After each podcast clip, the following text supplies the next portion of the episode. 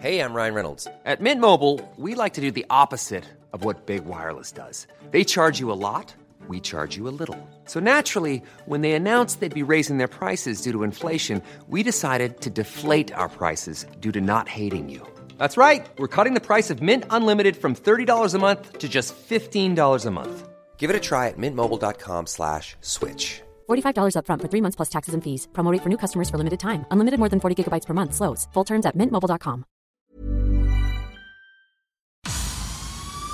El Heraldo Media Group presenta Periodismo de Emergencia con Arturo Rodríguez, Hiroshi Takahashi y Roberto Aguilar. Con las reglas del oficio.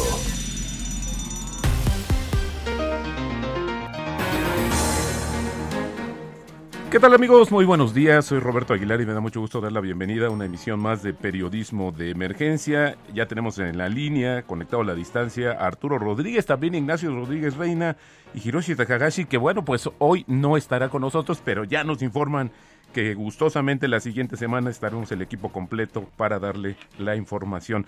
Arturo, bienvenido, muy buenos días. Muy buenos días, Roberto, muy buenos días, eh, Ignacio Rodríguez Reina, y muy buenos días al auditorio. Como siempre, un gusto poder compartir los micrófonos en este espacio. Nacho. ¿Qué tal, Roberto? Muy buenos días, Arturo. Buenos días también, pues con el mismo gusto de estar platicando aquí con ustedes y bueno, pues tratar algunos de los temas más relevantes de la agenda pública de esta semana, que ha estado verdaderamente intensa. Totalmente de acuerdo. Y bueno, pues vamos a comenzar ya. Ya está aquí con nosotros Mónica Reyes para el futuro próximo. Muchas gracias. Próximo pasado, la noticia que debes saber. Claro que sí, muy buenos días y vamos con el próximo pasado, claro está. Las críticas a México por la gestión sanitaria ante el COVID-19 aumentaron luego de un informe de la Organización Mundial de la Salud esta semana, en la que el país superó los 211 mil fallecimientos y registró un estancamiento en la tendencia de reducción de casos, coincidente con la expectativa que se tenía por la movilidad de Semana Santa. En tanto, una actualización del plan de vacunación se planteó al cierre de semana, con el anuncio de un plan de vacunación para el sector educativo que a partir de la semana iniciará y durante un mes se propone inocular a docentes con la expectativa de regreso a clases presenciales a mediados de junio. Las redes sociales reflejaron diferentes episodios que fueron noticia esta semana en diferentes sentidos. Primero, al iniciar la semana se difundió un video en el que el gobernador Silvano Aureoles agrede a un profesor que protestaba contra la inseguridad en esa entidad. Al cierre de semana, el contexto de la vacunación, se registró la reaparición del expresidente Luis Echeverría, particularmente llamativa porque hacía años que no aparecía en público.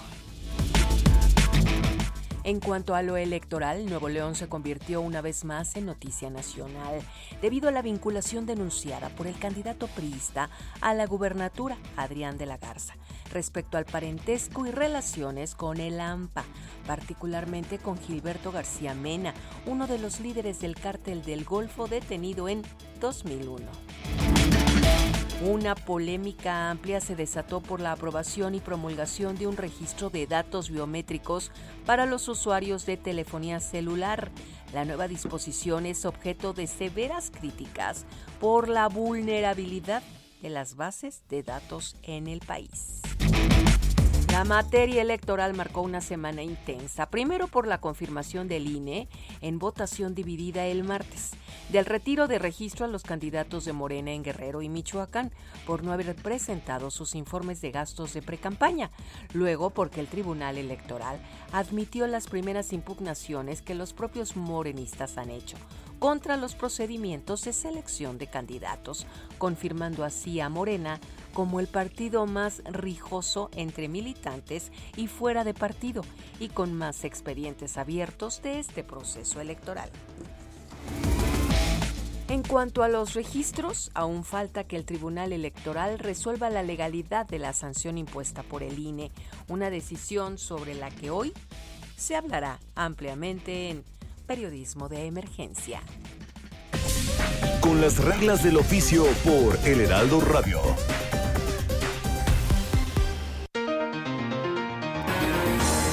Muchas gracias, Mónica, por este resumen tan interesante que bueno nos das al inicio del programa. Y fíjense que estamos eh, esperando ya en unos momentos más tener eh, el contacto ya directo con Lorenzo Córdoba, consejero presidente del Instituto Nacional Electoral.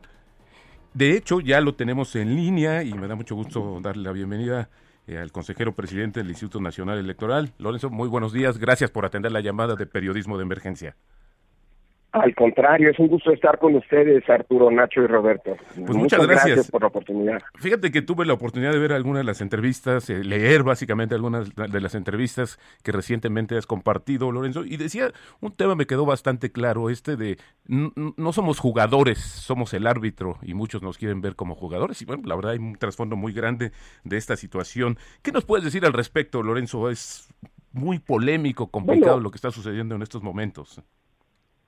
Pues sí, a ver, yo creo que estamos en una lógica de las propia, propia de las campañas electorales. Eh, eh, los eh, partidos despliegan pues, estrategias, las que han planeado, las que han, pues digamos, diseñado, y parece que algunos han optado por la estrategia que yo creo que tiene una, o que implica una mira cueca, de querer confrontarse con el árbitro. Es normal, digo yo, que, eh, y no con los otros contendientes, es normal que, en, digamos, en, un país con una cultura democrática todavía, pues digamos, precaria, o no tan bien asentada, o no madura, como lo quieran llamar, como el nuestro, pues se siga prevaleciendo esta lógica de que eh, digamos, el, el, árbitro es incómodo, siempre lo es, eso es cierto, pero en donde quien gana, gana eh, a pesar del árbitro y quien pierde, pierde por culpa del árbitro. Es decir, eh, achacarle al árbitro la, los, los propios errores, eh, acusar al árbitro de favoritismo, eh, pues parece ser algo bastante arraigado en nuestra cultura política. Y es creo que lo que estamos viendo en estos días. El INE ha venido aplicando y tomando una serie de decisiones algunas de ellas para hacer valer lo que dice la Constitución. Creo que nadie le queda duda que la Constitución dice, por ejemplo, que ningún partido puede tener un 8% más de diputados respecto de la votación obtenida. Eso lo dice la Constitución desde hace 25 años y le tomado una serie de medidas para que esto se vuelva realidad, que no haya, digámoslo así, eh, eh, violaciones a esta prescripción de la Constitución. Y luego, bueno, pues el INE tiene que fiscalizar a los partidos políticos, a sus precandidatos, a sus candidatos, y dado que acabó el periodo de las, de las precampañas, pues hubo algunos aspirantes de algunos partidos que no cumplieron con las reglas básicas, que es informar si se tuvieron eh, ingresos y gastos.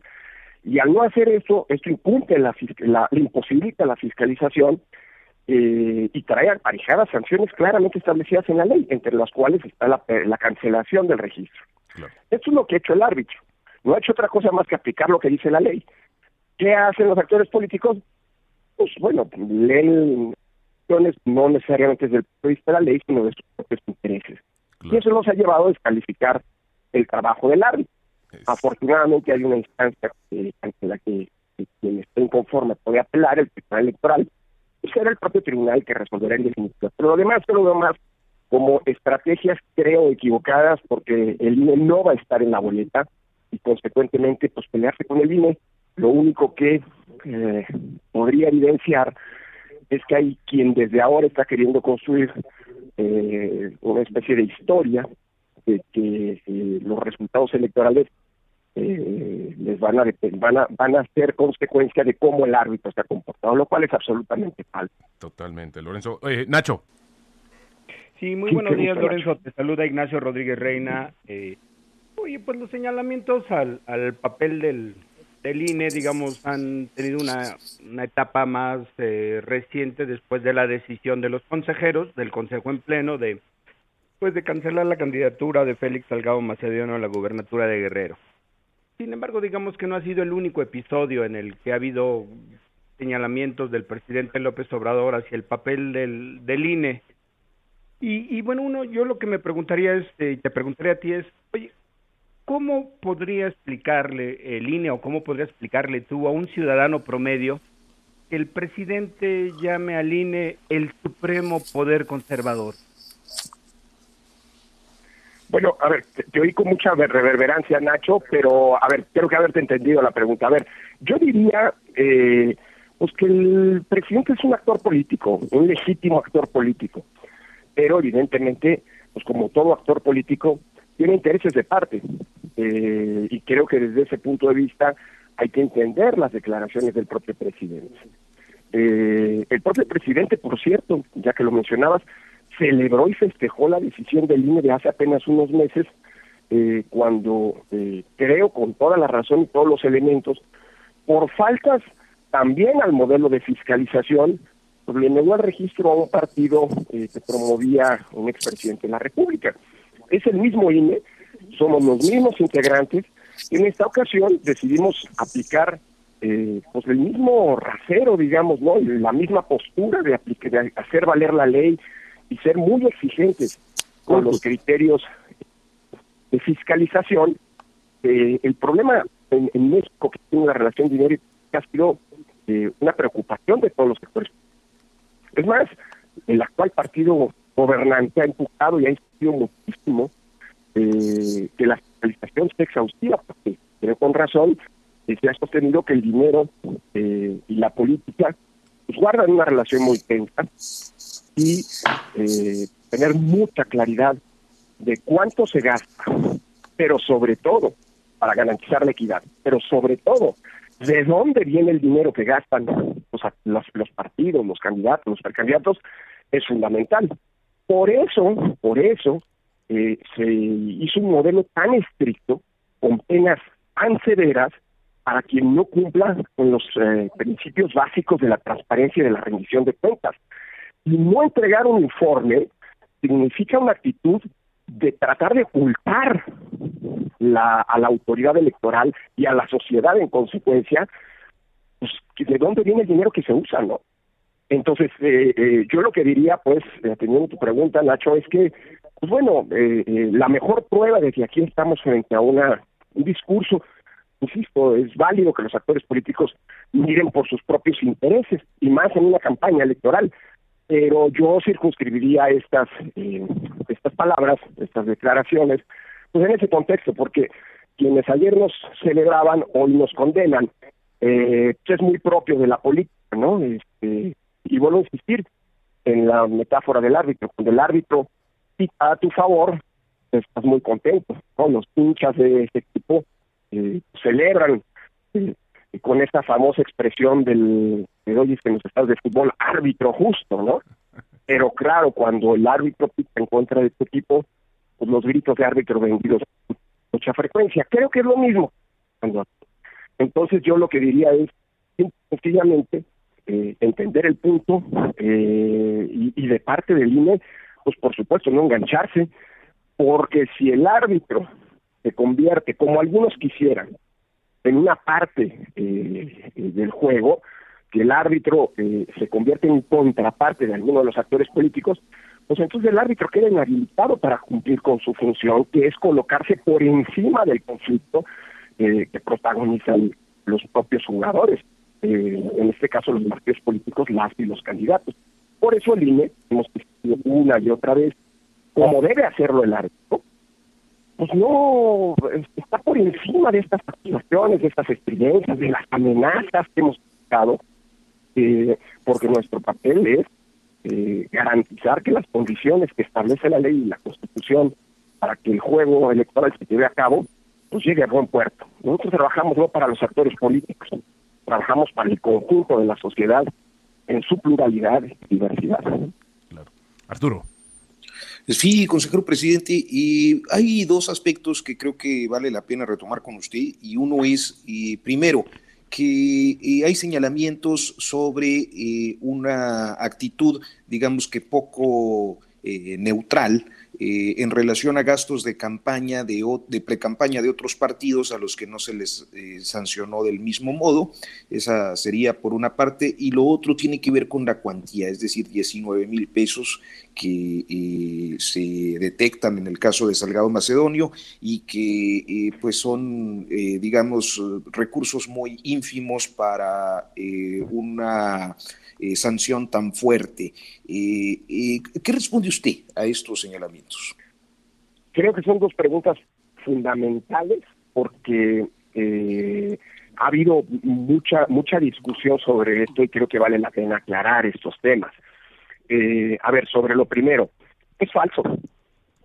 Y, basta leer los dictámenes que ha tomado el INE, que ha aprobado el INE, los, las resoluciones que ha adoptado el INE, para ver que este tipo de sanciones se han aplicado a distintos actores políticos, eh, a distintos partidos.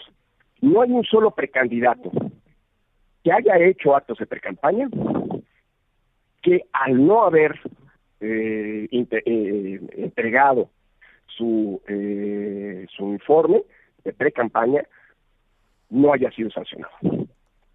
Y basta entrar, por cierto, a las redes del INE, en donde se está desmontando esta falacia, esta, esta acusación de que el INE no sancionó a algunos precandidatos, o, habiendo omitido presentar el informe correspondiente. Es cierto que hay algunos, el propio tribunal nos dijo que, eh, valoráramos la actitud, es decir, la buena disposición, eh, entre otras razones, de los propios precandidatos que estaban en esta hipótesis eh, de colaborar con la autoridad. Y eso es lo que nos llevó, atendiendo algo que había dicho el tribunal, a, por ejemplo, el caso de Luis Walton, otro precandidato del mismo partido de Morena a la gubernatura de Guerrero a sancionarlo con una multa. Pero ojo, en primer lugar, en primera instancia también lo habíamos sancionado con, él no fue registrado como, como candidato, pero así a impedirle que pudiera ser candidato porque no había entregado el informe. El Tribunal Electoral nos ordenó valorar este elemento eh, que mencionaba esto jurídicamente se conoce como individualizar la sanción, es decir, tú tienes que ir caso por caso explicando por qué, valorando la actitud, valorando cada, cada asunto, digamos así, en sus particularidades, y esto nos llevó a concluir que en el caso de Walton, por ejemplo, había que aplicarle una multa. ¿Por qué? Y esto me lleva a la segunda parte de tu pregunta. Se ha dicho que falsamente que el, la, el, problema con Salgado fue no reportar 19 mil. Y eso es tratar de trucar las cartas. Es falso, es un intento de engaño. ¿Por qué? Porque la falta no fueron 19 mil pesos no reportados. Eso es solamente lo que el INE, en un ejercicio aleatorio, entre más de casi 70 mil precandidatos que hubo a lo largo y ancho del país, le encontró a este señor. ¿Qué quiero decir con esto? que si él hubiera sido desde el principio apegado, hubiera, hubiera actuado apegado a la ley y no hubiera mentido, falseado sobre el hecho de que no era precandidato, cosa que ustedes recordarán, insistió muchas veces, y lo hubiera dicho así como era, pues yo soy precandidato y voy a hacer actos de precampaña, eso se puede hacer. Eh, claro, eso implica la obligación de luego presentar un informe. Bueno, el Tribunal Electoral ya validó que, ese, que este señor había sido precandidato. Quien diga que no lo fue, está yendo en contra de lo que hoy es una verdad legal. El Tribunal Electoral validó que este señor había hecho actos de campaña. Este señor, eh, el Tribunal Electoral también validó está obligado a presentar este informe, es decir, está en falta por donde se le quiera ver. Dicho eso, la falta es no haber presentado el informe. Porque si tú presentas el informe y avisas que eres candidato, entonces el INE hace una fiscalización mucho más, digámoslo así, certera, precisa, y, utiliza ese informe que debió haber entregado como el punto de partida de todos los ejercicios de compulsa, de auditoría, de verificación que supone la fiscalización. Si tú presentas un informe, es como ir al, es como si en la declaración de impuestos tú no le presentas tu informe al SAT bajo la premisa de que bueno el SAT tiene todos los las facturas y los PDFIs etcétera que que, se extienden a mi favor. Bueno, pero el informe nadie te nadie te exime de presentarlo. Es lo mismo acá. El informe que se tiene que presentar es lo que nos permite, lo que detona la fiscalización decía, porque a partir de lo que se diga en ese informe, el INE verifica si es cierto, si lo que se informa, si hay cosas que le faltan, si hay gastos que no están reportados, o bien si hay eh, montos reportados por cantidades menores, etcétera, etcétera. Es decir, todo el trabajo de fiscalización parte del informe. Al no entregar el informe, tú impides el trabajo de fiscalización. Y esos 19 mil pesos es lo que le encontramos. ¿Qué quiere decir esto? El señor Salgado pudo haber gastado 10 mil, pero pudo haber gastado 50, mil, 500 mil o millones. Nadie lo sabe porque él no fue, digamos así, no cumplió con la ley y en consecuencia no entregó su informe. Te pongo un ejemplo y con esto creo que va a quedar muy claro. Mencionaba Luis Walton. Bueno, Luis Walton, Luis Walton, bien, eh, igual llegado, eh, omitió de señalar que era precandidato, omitió señalar que había hecho cosas de pre-campaña, omitió señalar gastos. Pero cuando el INE le encontró a él algo así como 17 eh, mil pesos de, de, erogaciones hechas, él ad cautela, es decir, sin darle la razón al INE, nos dijo, bueno, mira, te, presento, te digo que gasté 500 mil pesos, adición, eh, no, solo, no, no solo 17 mil, sino 500 mil pesos.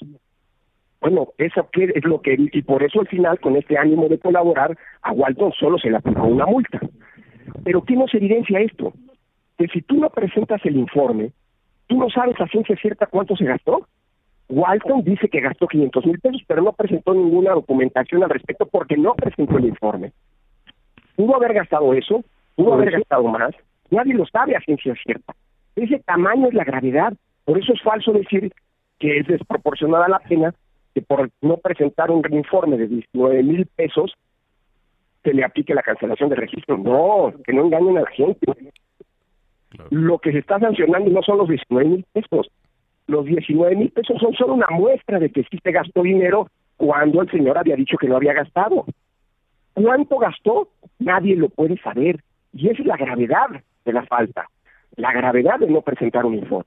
Por eso la gravedad, a esa falta grave, que además el tribunal ya dijo que era grave, por cierto, le correspondió la más grave de las sanciones previstas en la ley, que la cancelación del registro. Ignacio, Ignacio Rodríguez Reina.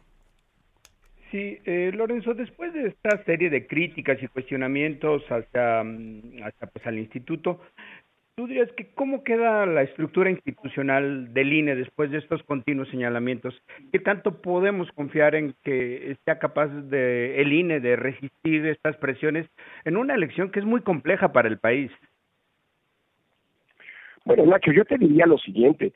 Yo creo que el INE queda fortalecido porque queda como una autoridad que aplica la ley sin distingo de a, quién, se trate. Mira, si uno, a veces la memoria es muy corta, pero si uno mira hacia atrás, a este INE y a su presidente, a mí, me han acusado de ser, en hace unos años me decían que yo estaba a favor de López Obrador, que porque no bajamos al, al entonces candidato, el presidente de la República, de la enorme cantidad de spots que a través de su partido eh, utilizaba para su promoción personal. Bueno, eso lo permitía la ley. Se me acusó también que por vínculos de mi padre con el otro de la República, yo estaba a favor de un partido. Se me acusó de, de, claro, cuando los empresarios eh, mandaron, no recordar, no sé si recuerden, en 2018 en plena campaña, varios grandes empresarios mandaron cartas a sus empleados llamándolos a tener cuidado con cómo votaban en algo que lindaba, podían perder su trabajo, en algo que lindaba una pasión del voto. Bueno, yo salí público oigan, eso está en el límite de la ley, aguas, porque no los vamos a sancionar. Bueno, se me acusó que estaba a favor. Luego más adelante se me acusó que estaba a favor de, de, Calderón porque íbamos a registrar su partido. Cuando no se lo registramos, hubo quien acusó, acusó. Ahora nos acusa, en fin, eso es parte del árbitro. Yo creo que vale la pena mirar un poco hacia atrás. Hoy, por ejemplo, recuerda aquel consejo de José Walden, de Jacqueline Pechard, Alonso Lujambio, Mauricio Merino, en fin, entre otros, ¿no? Jaime Cárdenas, etcétera, como un, consejo este. Está bien, es un gran consejo. Sin embargo, si uno hace memoria, a esos consejeros se les tachó de partidistas, se les quiso poner una marcar casi casi en la frente con el signo de partidista de su preferencia, este, se les acusó de ser injustos y, de jugar, digamos, de parte eh, cuando se aprobaron los asuntos de amigos de Fox y Pendejel. Es la historia del árbitro. Ahora, dicho eso, ¿por qué digo que estamos bien, Nacho? Pues porque vas a ver las encuestas. Acaba de publicarse, hace, de hacerse público hace muy poquito, hace unas semanas, los resultados de la encuesta nacional de cultura cívica que hizo el INEGI. Es una encuesta muy robusta, muy seria, en donde se confirma que la institución civil del Estado mexicano que más credibilidad tiene es el INE. Eh, solo después del Ejército y la Marina, que están en primer lugar, de la Guardia Nacional, que está un poquito arriba de Pero de todas las eh, instituciones civiles del país. En un momento continuamos. Periodismo de emergencia. Regresamos con las reglas del oficio.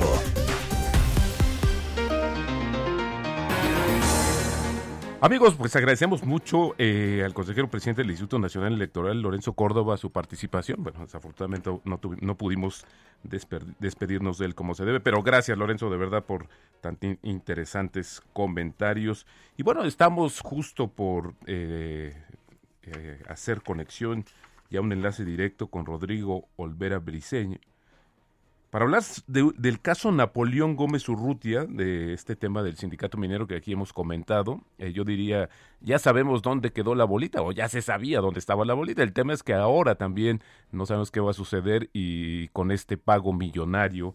Eh, Rodrigo, ¿cómo estás? Bienvenido, gracias por tomar la llamada de periodismo de emergencia. Al contrario, siempre es un placer. Bueno, pues Arturo Rodríguez, que conoce muy bien el tema, por favor, Arturo.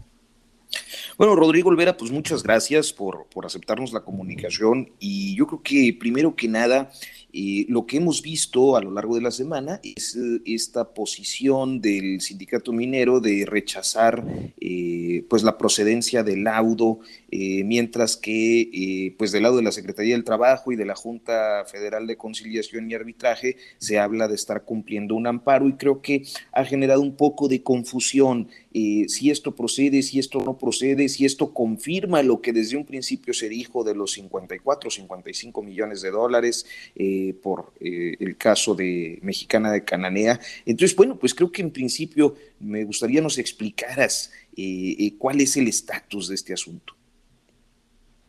Gracias. Sí, como nos sucede con casi todo el tema de derechos laborales en el país, y muy en concreto cuando está involucrado en el sindicato minero, la situación es compleja. El llamado megalaudo es un laudo muy complejo. Acumula una cantidad enorme de amparo, de juicios, de juicios ante la... Vamos a tenemos ahí un pequeño problema con la comunicación con Rodrigo Olvera. Vamos a, intentar de nuevo y poner en antecedentes. Bueno, eh, justamente Arturo conoce bien el tema. ¿Por qué nos pones un poquito en antecedente, mi estimado Arturo, para quien nos está escuchando, sobre este tema que tiene muchos años y una implicación bastante fuerte en términos, estos más de 500 millones de dólares que se reclaman? Sí, eh, creo que también tenemos ahí. ahí. Sí.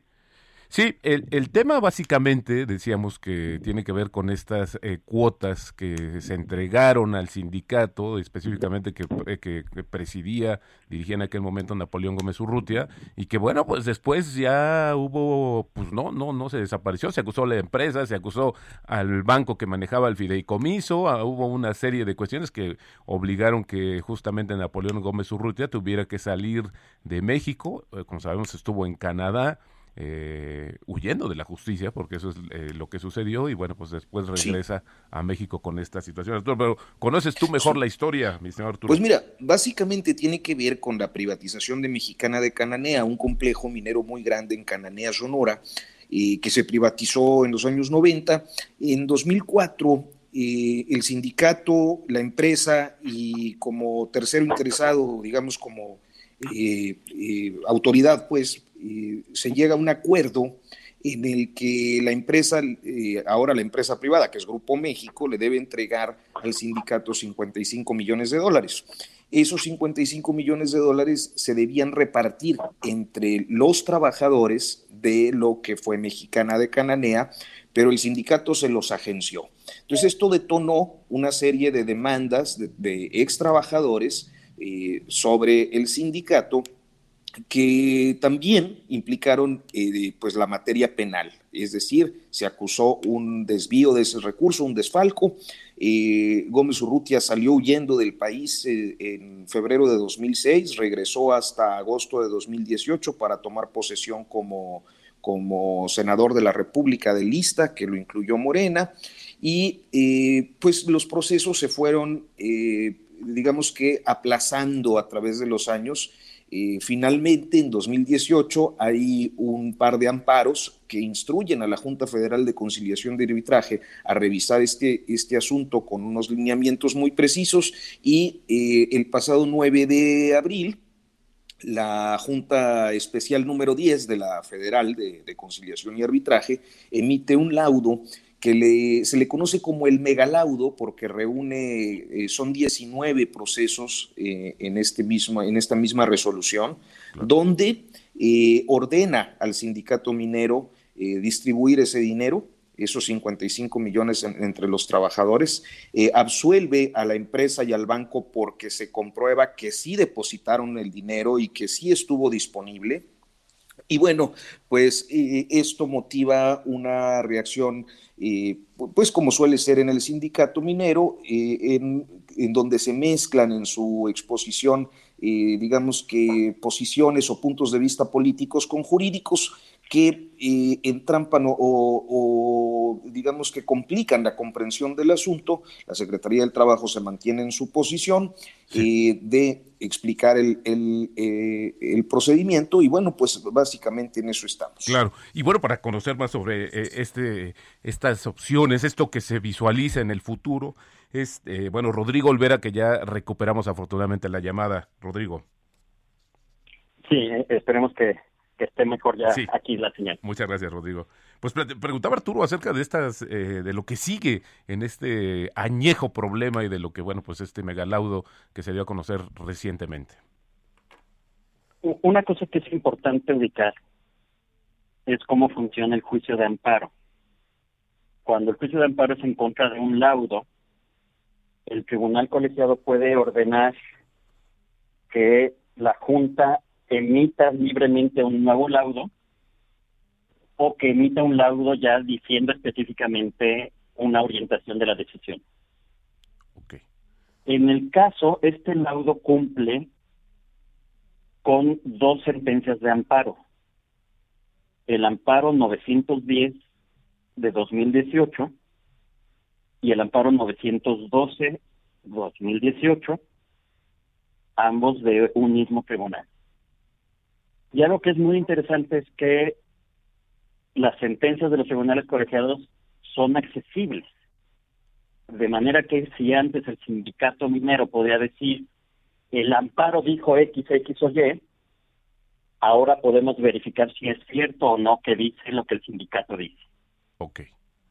En el caso del amparo 912, es muy curioso que la sentencia no aparece aparece un mensaje de error de no, no se puede acceder. Pero el amparo 910 sí aparece la sentencia. Es pública, es una sentencia de 1.320 hojas.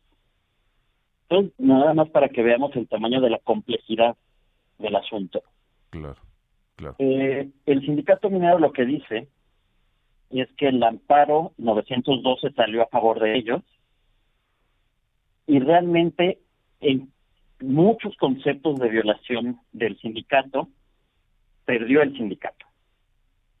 Y ganó dos conceptos, eh, de acuerdo a la página del Poder Judicial. Uno es que la Junta debió estudiar y no estudió la posible prescripción del derecho a demandar el dinero. Y el segundo es que la, la Junta en su laudo no analizó todos los juicios que se habían acumulado.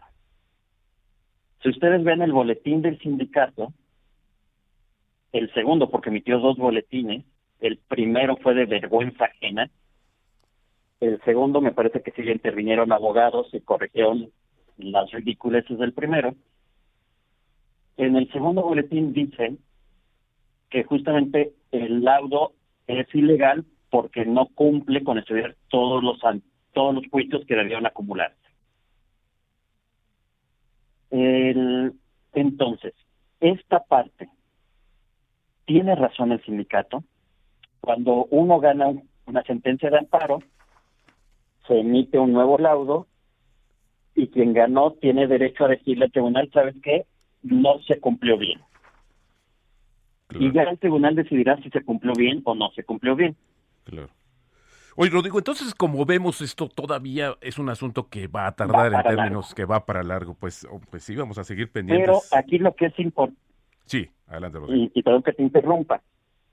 La otra parte que dice el boletín del sindicato, y es una mentira descarada, es que esta es una persecución de la Junta y de Luisa María Alcalde y de Arturo Alcalde, una gran conspiración. Sí. Y que el dinero es del sindicato y no tenía obligación de repartir el dinero. Okay. Y esto es mentira y puedo señalarte las páginas específicas de la sentencia donde, donde se demuestra que miente.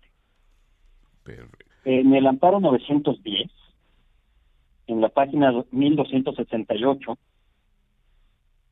dice específicamente que el patrimonio del famoso fideicomiso fue producto de la venta de las acciones de las empresas otorgadas al sindicato, pero a continuación dice en beneficio de los trabajadores. no se le entregó en propiedad para que hiciera lo que quisiera. Exacto. Sino para repartirlos a los trabajadores.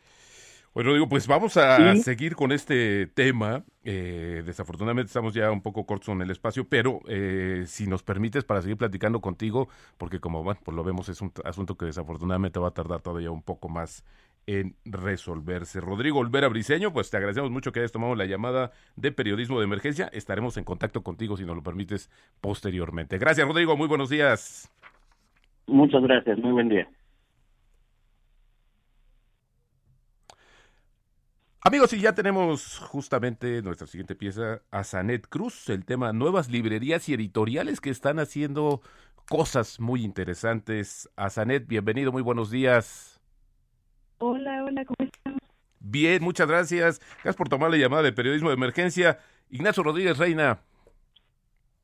Sí, a Sanet, ¿qué tal? ¿Cómo estás? Muy buenos días. Te saluda Ignacio Rodríguez. Oye, pues mira, yo creo que una de las eh, eh, consecuencias desafortunadas de esta pandemia pues ha sido justamente el encierro que muchos, la gran parte de la población nos hemos visto obligados a, tener. Y uno de los, digamos, el encierro físico también, ha habido un encierro también mental, digámoslo de esa manera, pero que ese encierro también ha sido un cierto palativo, eh, digamos, las eh, iniciativas y esfuerzos de algunas librerías que han buscado subir y mantener abiertas sus puertas en, en esta en medio de esta pandemia. ¿Por qué no nos platicas cuál ha sido realmente, digamos, los esfuerzos que han hecho y cómo van las cosas en, en este terreno? Eh, pues primero, ellos tienen un gran con los lectores y con los independientes. Uno, porque los lectores fueron una dentro de la pandemia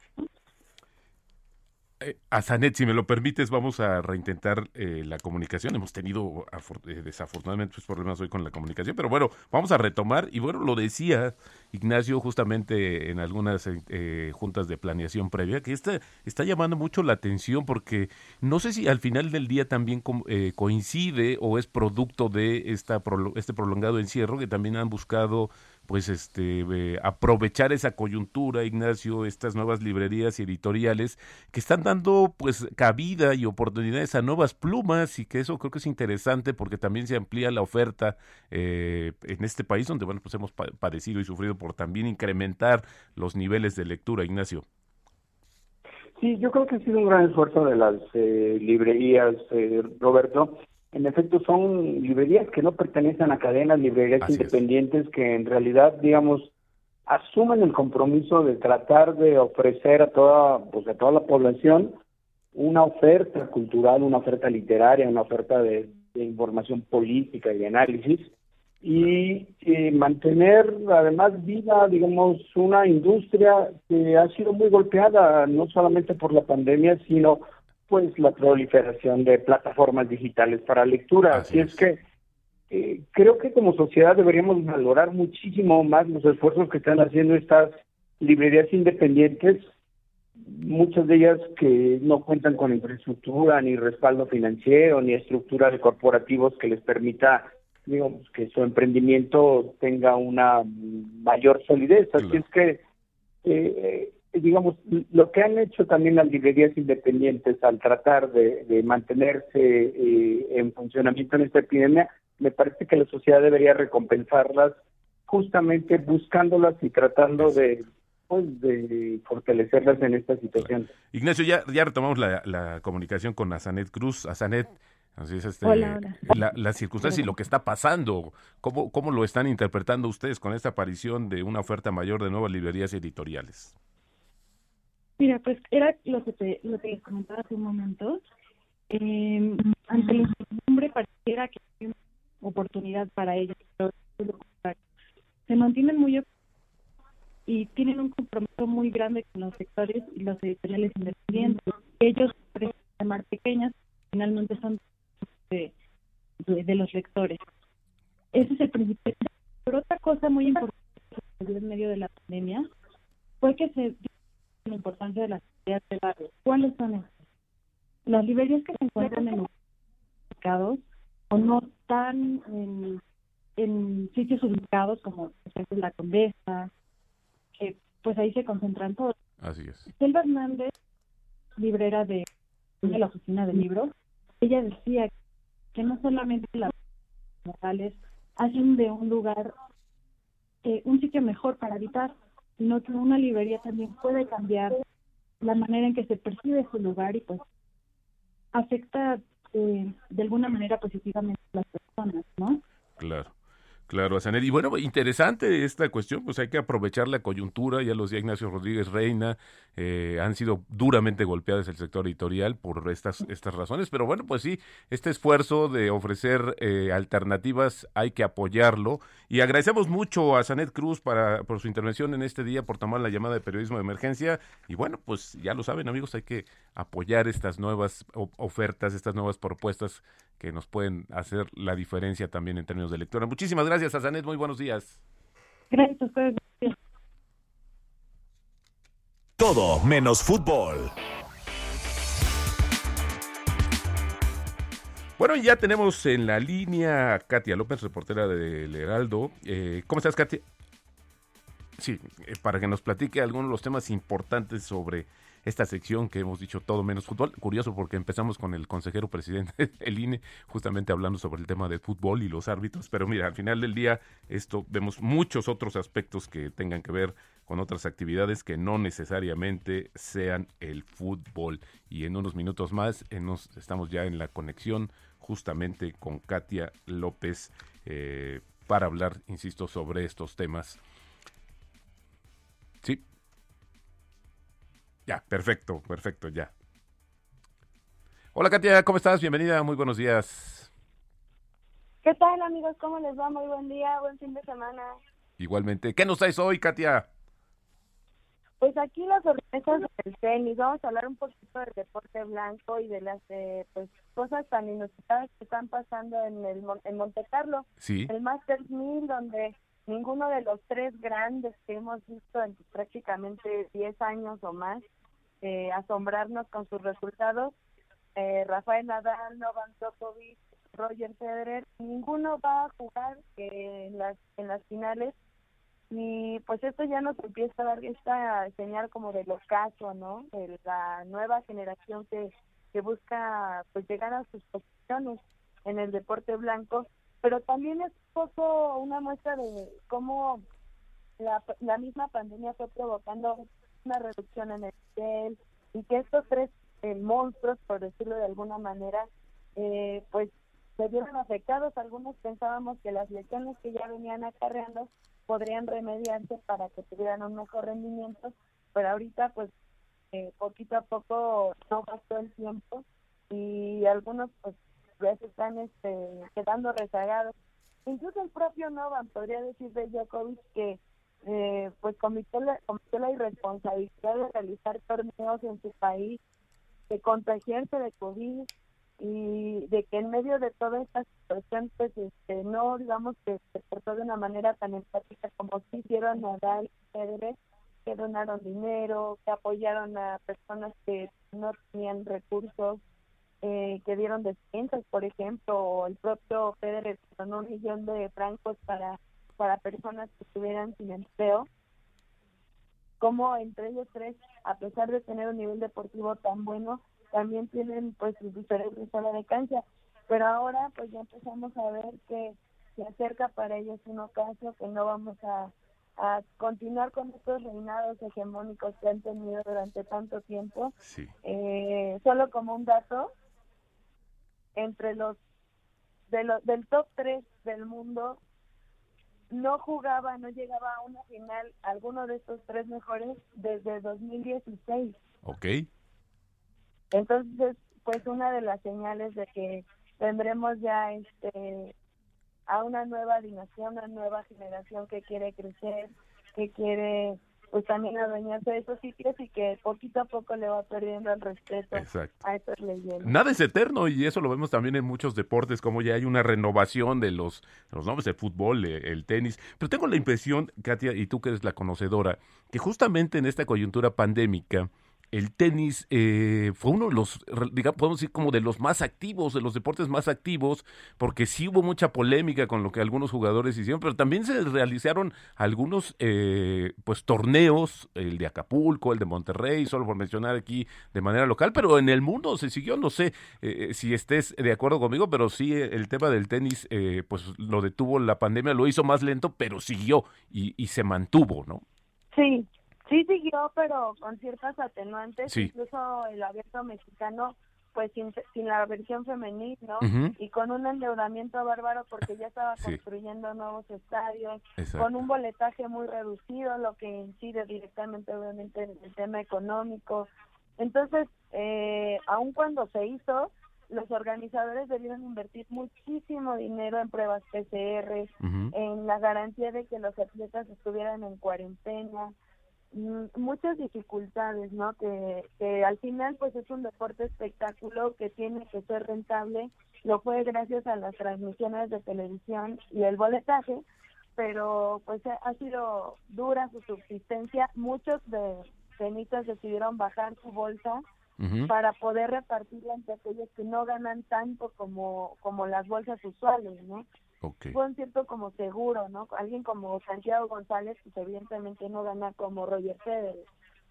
Y así pues se propuso ser una especie de un esquema más empático, ¿no? Más justo. Claro, claro. Oye, ¿y cómo lo ves, Katia? ¿Cómo, cuál, cuál, es tu visión que tienes de, en el mediano y largo plazo más allá también de esta renovación de los nombres, de los monstruos del deporte blanco, que viene una nueva generación, en el sentido de ir recuperando también los espacios conforme otros deportes. Yo creo que hay una presión muy fuerte, eh, no solamente del tenis, sino de muchos deportes, para volver a una especie de, normalidad progresiva y con ello pues vuelvan a tener también un sentido económico, que creo que también es lo más importante. Pero ¿cómo lo visualizas tú en el sentido de justamente del tenis en el mediano y largo plazo? Pues sí, es un deporte que obviamente se vio muy golpeado, que tuvo torneos que se pudieron hacer, torneos de Grand no se realizaron por pandemia, porque se fueron postergando, o eh, ciertos compromisos comerciales que tenían que sacar el evento, pero no, no era el tema de la táctica.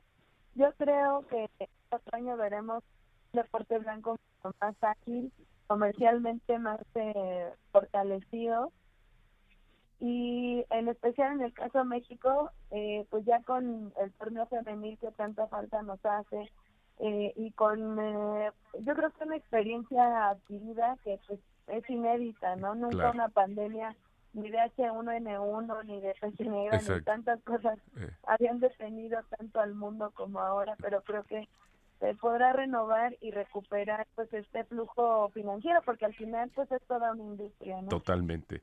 Pues ahí lo tienen una voz experta en deportes Katia López que escribe aquí en el Heraldo. Muchísimas gracias Katia por compartir estas opiniones sobre el deporte blanco y ya veremos a quienes les gusta darle el seguimiento puntual. Muchísimas gracias Katia. Muy buenos días Gracias a ustedes, muy, buen día. Y solo quiero recordarles, Sergio Pérez arranca mañana segundo en el Gran Premio de Emilia Romagna, histórico, muy probablemente pudiera ser algo interesante. Ojalá, estaremos muy pendientes también de ese tema. Gracias, Katia, muy buenos días. Buen día, hasta luego. Hasta luego. Y bueno, pues estamos llegando ya al cierre de, la, de nuestra edición de Periodismo de Emergencia. Mañana nos escuchamos a la misma hora con más información. Arturo, Arturo Rodríguez, muy buenos días, Roberto. Muy buenos días, Ignacio. Y muy buenos días, especialmente a nuestro auditorio. Hasta mañana. Ignacio Rodríguez Reina.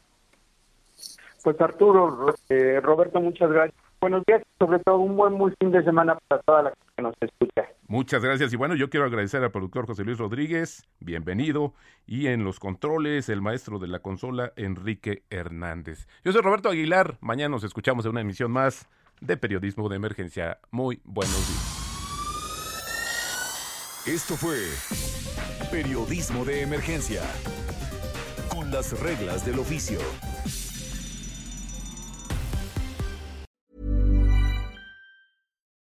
When you make decisions for your company, you look for the no-brainers. If you have a lot of mailing to do, stamps.com is the ultimate no-brainer. Use the stamps.com mobile app to mail everything you need to keep your business running with up to 89% off USPS and UPS. Make the same no-brainer decision as over 1 million other businesses with stamps.com. Use code program for a special offer. That's stamps.com, code program.